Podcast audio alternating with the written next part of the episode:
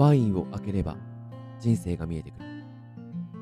このポッドキャストは毎回ある二人がワインを一本開ける間にお互いの人生を語る、そんな番組です。ワインを飲みながら思わず出た話。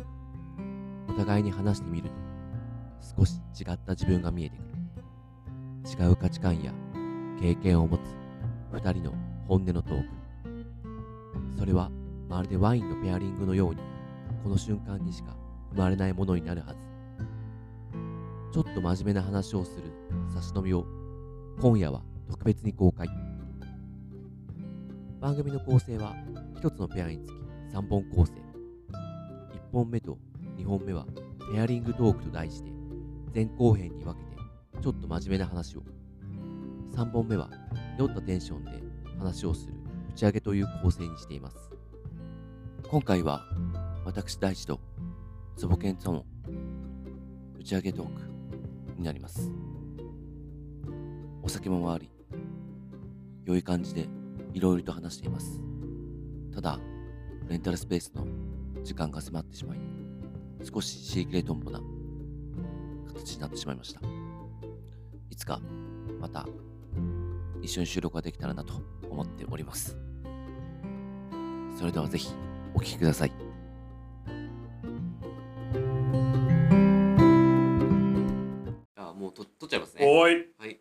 ングトークの打ち上げをいきたいと思います。楽しいもうあの、実はもうワインは空いてるんで、ええっと、グラスにあるだけですけれども、まあだいぶお酒の力も借りつつなのか、そうですねいろんな話を前楽しい編後編としてきましたね。お土産持ってきましたよあいただいていいですか？食べましょうよせっ超かくなんでね。つぼけんさんありがたいことにちょっとおつまみ持ってきてもらってます。はい食べながら最後ちょっと話したいと思います。やはりチーズ。あ、チーズいいですね。ですね。あ、チーズもしかもいろんな種類入ってる。はい。ベルキューブ。ベルキューブ美味しいっすちょよねっとなんかこれ開けたら結構大丈夫ですか？あまあいいんじゃないですか？じゃあ、せっかくなんで。ちょっとまず、えっと、タンと、スモークタンとチーズあるんで、まずチーズ開けちゃいますね。はい。僕はあのー我々吉池って知ってます？御徒町にある、はいはいはい。まあ要はスーパースーパあー。結構大型なスーパーがありまして。で海魚屋さんっていうか海産物がすごいたくさんあるんですよね、我々はあの御徒町の水族館と呼んでるんですけど。そんなに？そんなにそんなにあるんでそこをこう見るのがすごい好きで。昨日も寄ってきたんで。そこで仕入れた？そうですそこで仕入れてまいりました魚ではないが、はいチーズとタンと、ちょっとクラッカーいただきますいた。だきますやばい。この時間、このワインのとチーズめっちゃうまい。いいっすようね、ん。えお酒何が好きなんですか？僕お酒で言うとやっぱり妻元バーテンダーだってのもありますしカクテル大好きなんですよ、うんえ、カクテルでもやっぱりあのいろいろあるじゃないですか。はいドライはい系から。はい。甘いやつまで。はい。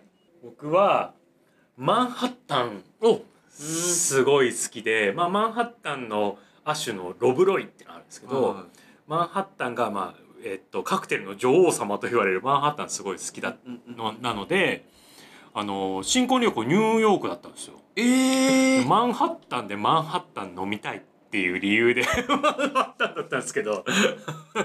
いいっすね。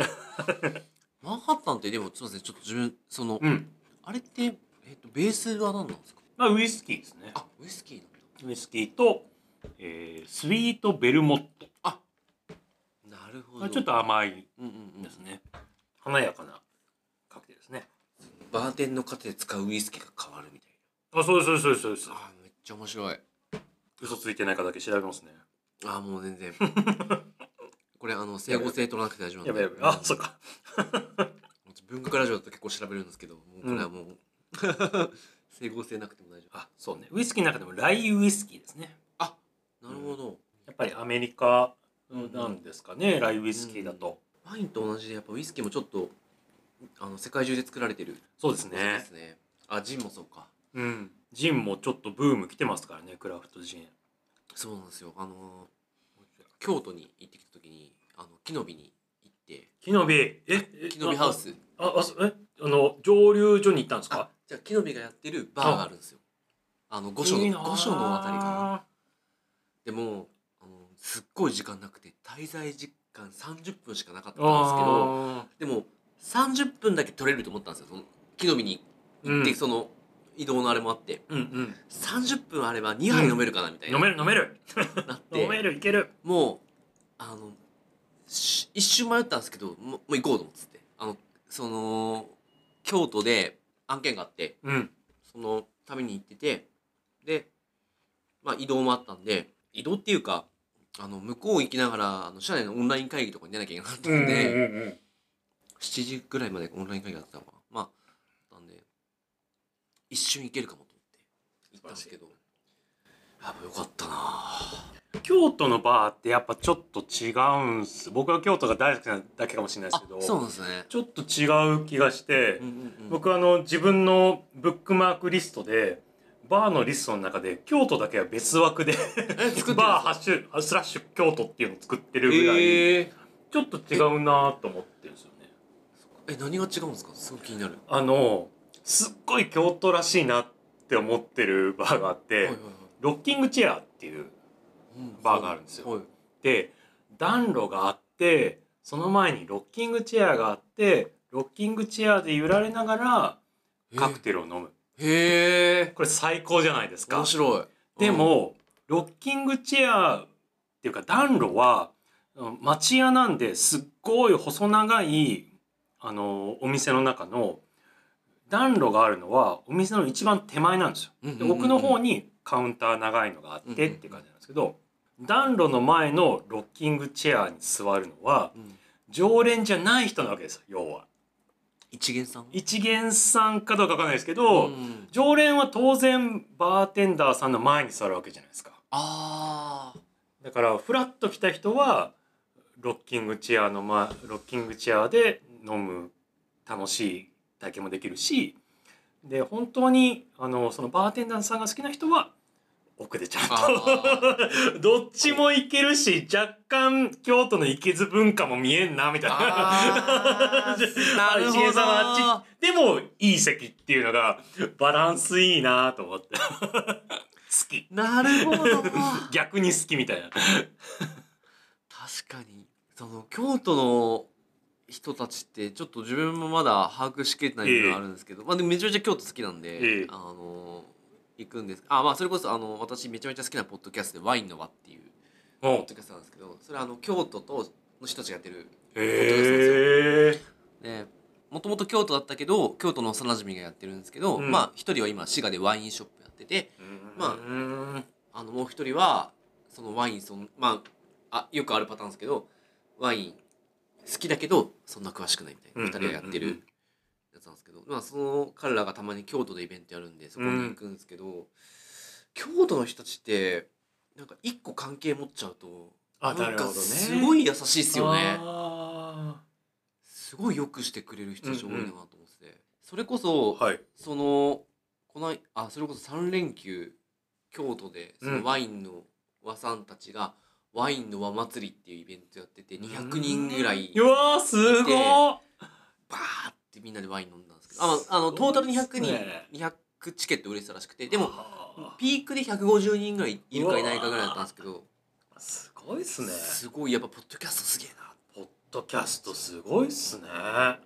思ったんですけどで、うん。あの結果その私そのあの京都のゲストハウスにうん。泊まったんですけどその夜。うんで朝起きてそのいわゆるチェックインの時間を全然守れなかったんで、うん。あの飲んでたんであの翌朝チェックインするっていうよよくわかんない仕組みになってたんですけどでその時にその対応してくれたスタッフというかまあ姉妹でやってるっぽいのでお姉さんか妹さんかわかんないですけど、うんすっごい優しくてで、うんあ昨日ワインのおばさんだったんでしょみたいな「うんあそうです」みたいないやすごい楽しかったです。えでも私あの京都なんだっけ音泊にしたんでクールリ見てきたけどねみたいな。あーめっちゃいいなーとか。いいっすねいいっすねみたいなな話をして羨ましい。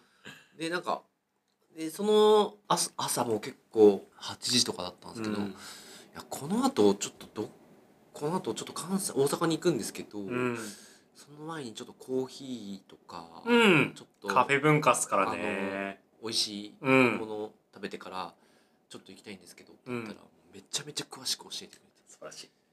そう。なんかやっぱりそのあのワインのワットの関係もあるっぽくて、うん。やっぱその一個関係がある人にはめちゃめちゃ、まあそうじゃなくても優しくするとは思うんですけど、うん。なんかこの関西、まあ、特に今京都の方々の優しさっていいなっていいっすよ思ってねますね。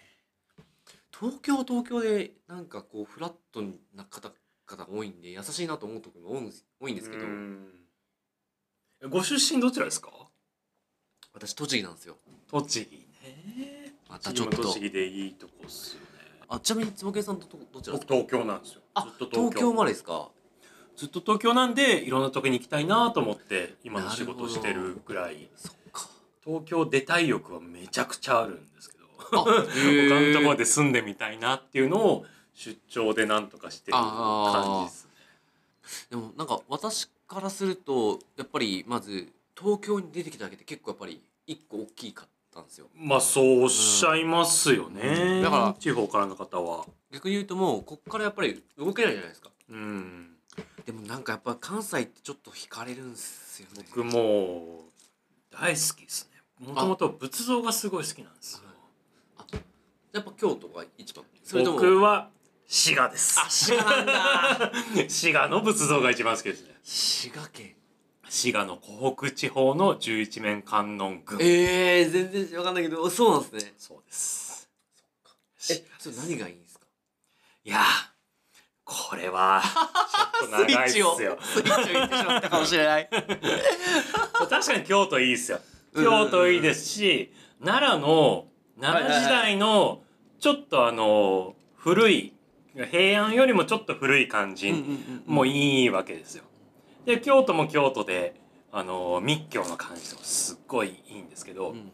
で関東は僕はあんまり実はそんなに好きじゃなくってはいはいはい。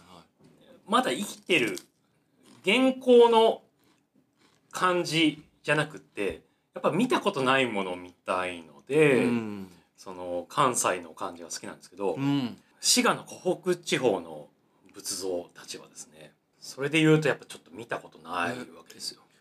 湖北地方ってどどの？湖北えっと湖の北なのでじゃあ北の方の。あのいわゆるえっ、と滋賀のあのはい。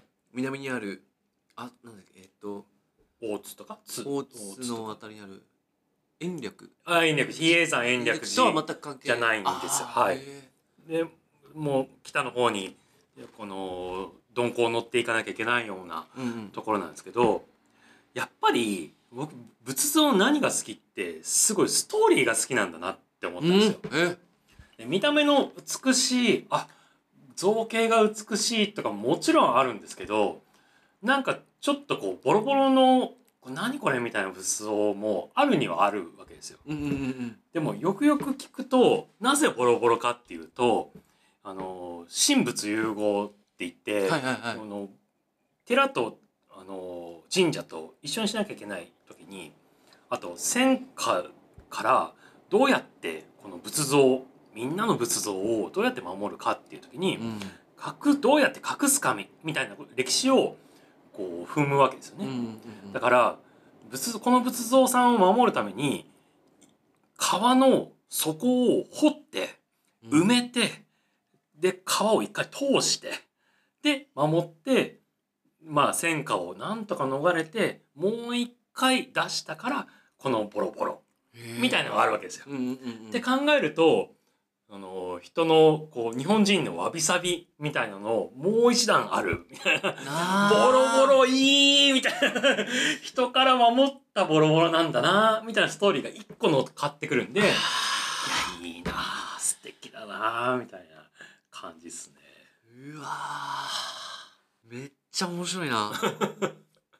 好きあー。そっかそのストーリーに興奮するんですね。そうなんですよ。あんなもうなんだかんだもうもうもう全てを総合してストーリーが好きだってことに最近落ち着きました。ああまあなるほどはい。やっぱりその大地さんの恋愛話とかそう なるほどみたいな。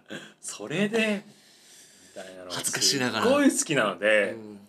だからなんか今もねあのサービスを作るうんうんコミュニティというかチャレンジを今ご一緒してますけど、やっぱりこうやって人のストーリーを聞くっていうことうをん。死ぬまでやりたい。あそれだけですね。それ以上いいなそれ以下もうない。もうめっちゃ共感します。うん。本当に。いやーなんかあの坪健さんのまあはい。この間ちょっとあのまあもう話しちゃうと発表会あった時にいいもう本当共感しか自分はなくてもう聞いててうーって嬉しい。あすごいなと思ってて。でその時って正直そのあのこのペアリングトークやりたいです、うん。あ誰かとこのメンバーでやりたいですって声かけた時に一番最初に声あの手挙げてくれもちろんでです。でからあつぼけんさんってどんな人なんだろうなと思ってて、ちょっと発表を聞いた時にあのプレゼン結構すごい共感して嬉しい。すごかったんですよね。でやっぱあの日は本当みんなの発表を聞いててまあ,、うん。あのこういうことやりたいんですみたいなの皆さんおっしゃってたと思うんですけど、うん。ストーリーばっかでしたもんね。あそうなんですか？実は午前中とか仕事で見れてなくて。そうか。いやでもみんなそうなんですね。いやそれあはぜひ。嬉しいな。アーカイブあるんで。うん。私あの多分んえっ、とちょっとその子供の面倒見ながらだったんですけど午はいはいはい。前中もうん。みんなの発表見させてもらってたんですけどやっぱみんなストーリーあるなうん。いいっすよね。うん。それぞれ。人に歴史ありってうん。よく言いますけどやっぱ面白いですもんね。うん。人の持っているなんかバックグラウンドみたいのって本当に宇宙みたいに広がってるなって思いますし。うん自分の子供でも思いますもんだって。すげえなみたいな。めっちゃわかる。すげえな。なんでこうなったみたいな。誰の子みたいな。どっからその言葉出てきたのみたいそうなんですよね。子供ってやっぱ不思議っすよね、なうん。うちの息子もめっちゃいろいろ感じますそれは。ゲームややるっておっしゃってましたけどあのゲーム？あつぼけいさんもゲームああかああそうですね。うんあの任天堂スイッチの,、はい。あのゼルダの伝説はい。をうちの息子やっててうん。全然できないんですよ。でも前作の時は、自分がが結構クリアしたうんうんうん。データがあって、うん。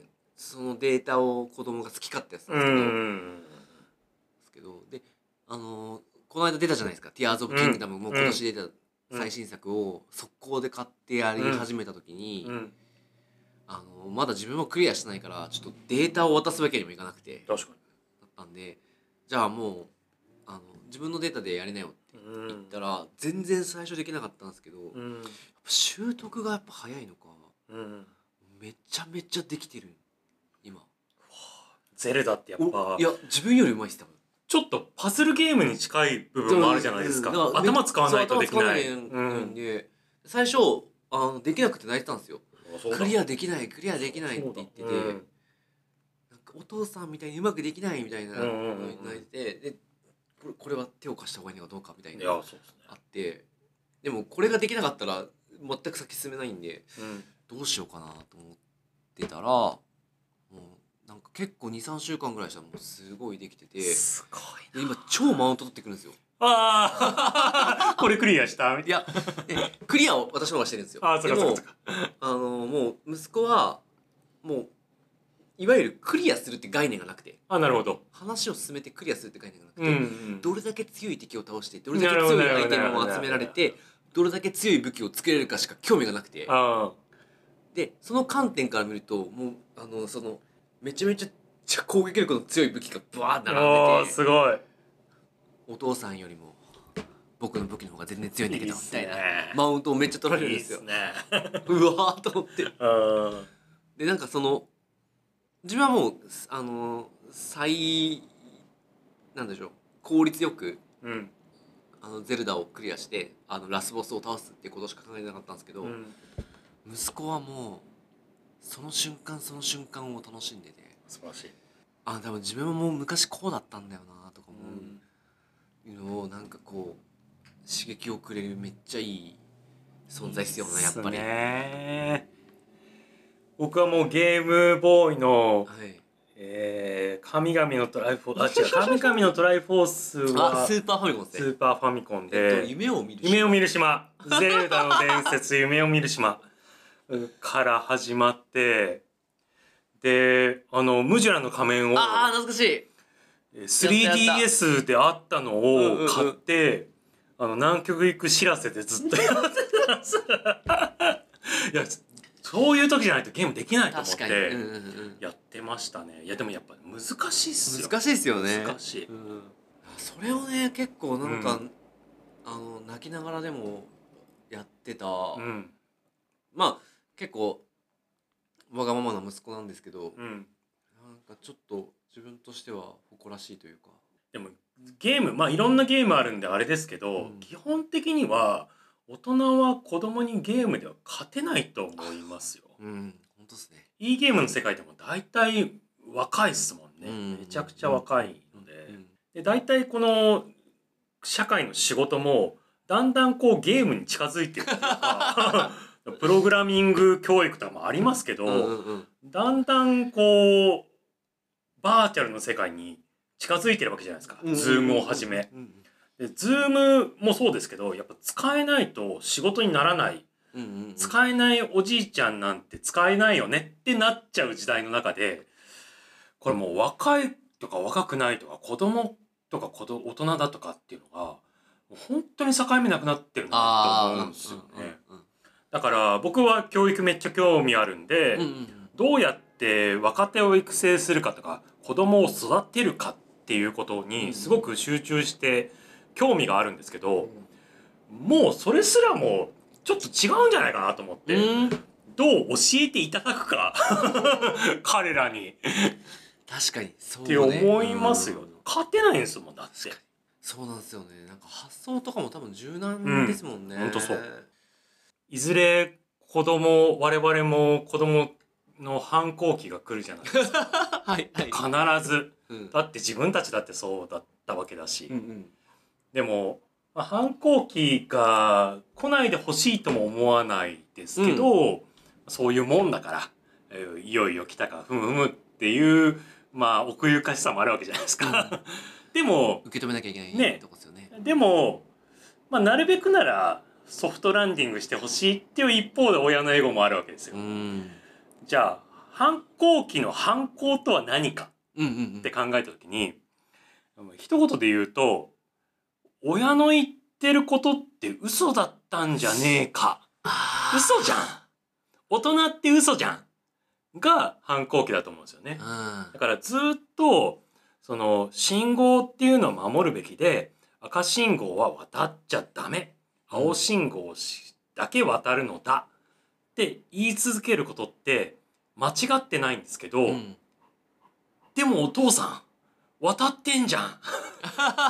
黄色になるかならないかぐらいで渡ったじゃん。っうんうんうん。ていう時にあの反抗期ってあると思うんですよ、うんうんうん実は社会ってそうできてないわけじゃないですか。ググレーっていうかうん。うんグラデーショョンだし、ンのす酒飲んでグダグダグダ巻いて転んで怪我する大人もいるわけですよ。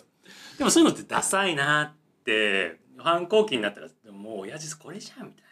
あんなに言ってたのに、うん。管巻いてダッセーなみたいな。大人ってダッセーなみたいな。こんな大人にならねえよこそが反抗期だと思うんですいいか悪いかで別に全然悪くないんですけど、うんうんうんまあすなるべくはそうならないといいな。うん。大人のかっこ悪さも出していきたいなと思ってますけどね。いやー。すげえわかる。その確かに自分も子供の時にあの多分父親に対して失望してしまった瞬間っていうのはそういうとこありますよね。酔っ払って帰ってきた時とあかー。めっちゃありました、でもなんか今この年になって思うとやっぱ酔っ払えることのなんていうかね、うん。あの楽しさというかあの自由さみたいなのがあると思うんで、うん。すごく思うんですけど。でもやっぱそうですね子供から見ると。でも必要なフェーズなんだろうなあそうそうそうそうう。んそうですね。絶対ある。絶対あるけどまあなんかこうどれだけ取り繕わないで入れるかってことだと思うんですよね。そうですね。いや難しいですけどね、うん。子供にはやっぱりダメみたいな。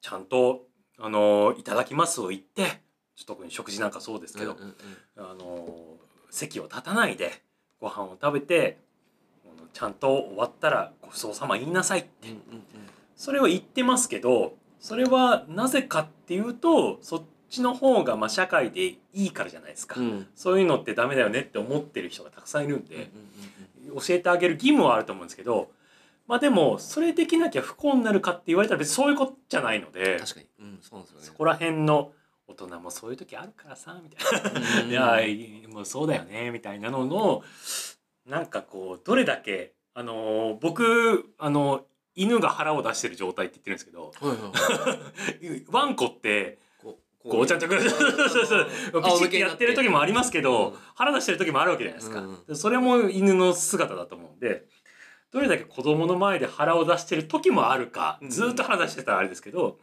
腹出せるかだなっていうふうには思ってますけどね。難しいですけどね。確かに。いやーもうなんか子供のこのなんだろう教育までいかないですけどねなんか。うんうんどうなってほしいとかあります？私ないんですよ。おおそれもそれでいいですね、うん。なんかあただ自分とは独立してもらった存在でいてもらいたいと思ってます。なるほど。それだけはありますね。言い方あれですけどそこまで自分の影響を受けなくていいみたいと思ってます。なんか。ちょっと珍しいんじゃないですか？よく言われます。でおもー自分も多分そういうタイプなんですよ。あこれあのそれこそ今やってる集団の方の中でうん。あるコーチング受けた時にはい。めっちゃ言われたんですけどやうん。っぱその愛情の出方がやっぱその多分そういうタイプなんですよね私ね。ほ独立したいっていう。独立していてほしいみたいな。う。ほうほうほう。ほだから私も親とは独立していたいしううん。子供がやっぱり自分とは独立していてもらいたいっていう。なるほど。めっちゃ強いんですよ。これがどういう自分の何かとつながってるかわかんないんですけどうん。でもただやっぱりあのめちゃめちゃ自分はえいろんな人に影響を与えたいと思ってるんですけど、うん。究極子供は自分の影響を受けてほしくないと思ってるんですよ。もう独立して自分の道を歩んでほしいと思ってます。でも本は大好きになってもらいたいですよね。そうですね。嫌いか好きで言ったら好きになってもらいたいな。あやっぱり親父があんだけ読んでたから俺も読もうかみたいな気持ちにはなってもらいたいな。ー本棚はやっぱり端からやっぱり読んでもらい。たいね。あの子供と本屋行く時は子供が欲しいって本必ず買いますからあ素晴らしい。い素晴らしい。それがポケモン図鑑だろうが。素晴らしい。素晴らしい。なんだろうがやっぱそのなんかね本に向き合ってもらえる時間を取ってほしいなとは思ってますけど、まあでもそれは自分のエゴなんでうん。子供が好きなように生きてほしいと思ってますね。いいな時間がもうお。やばいっす。ーよ。じゃあちょっとここの辺りで。いやーいもっと話したいけれども。また今度にしましょう。はい。ういっす。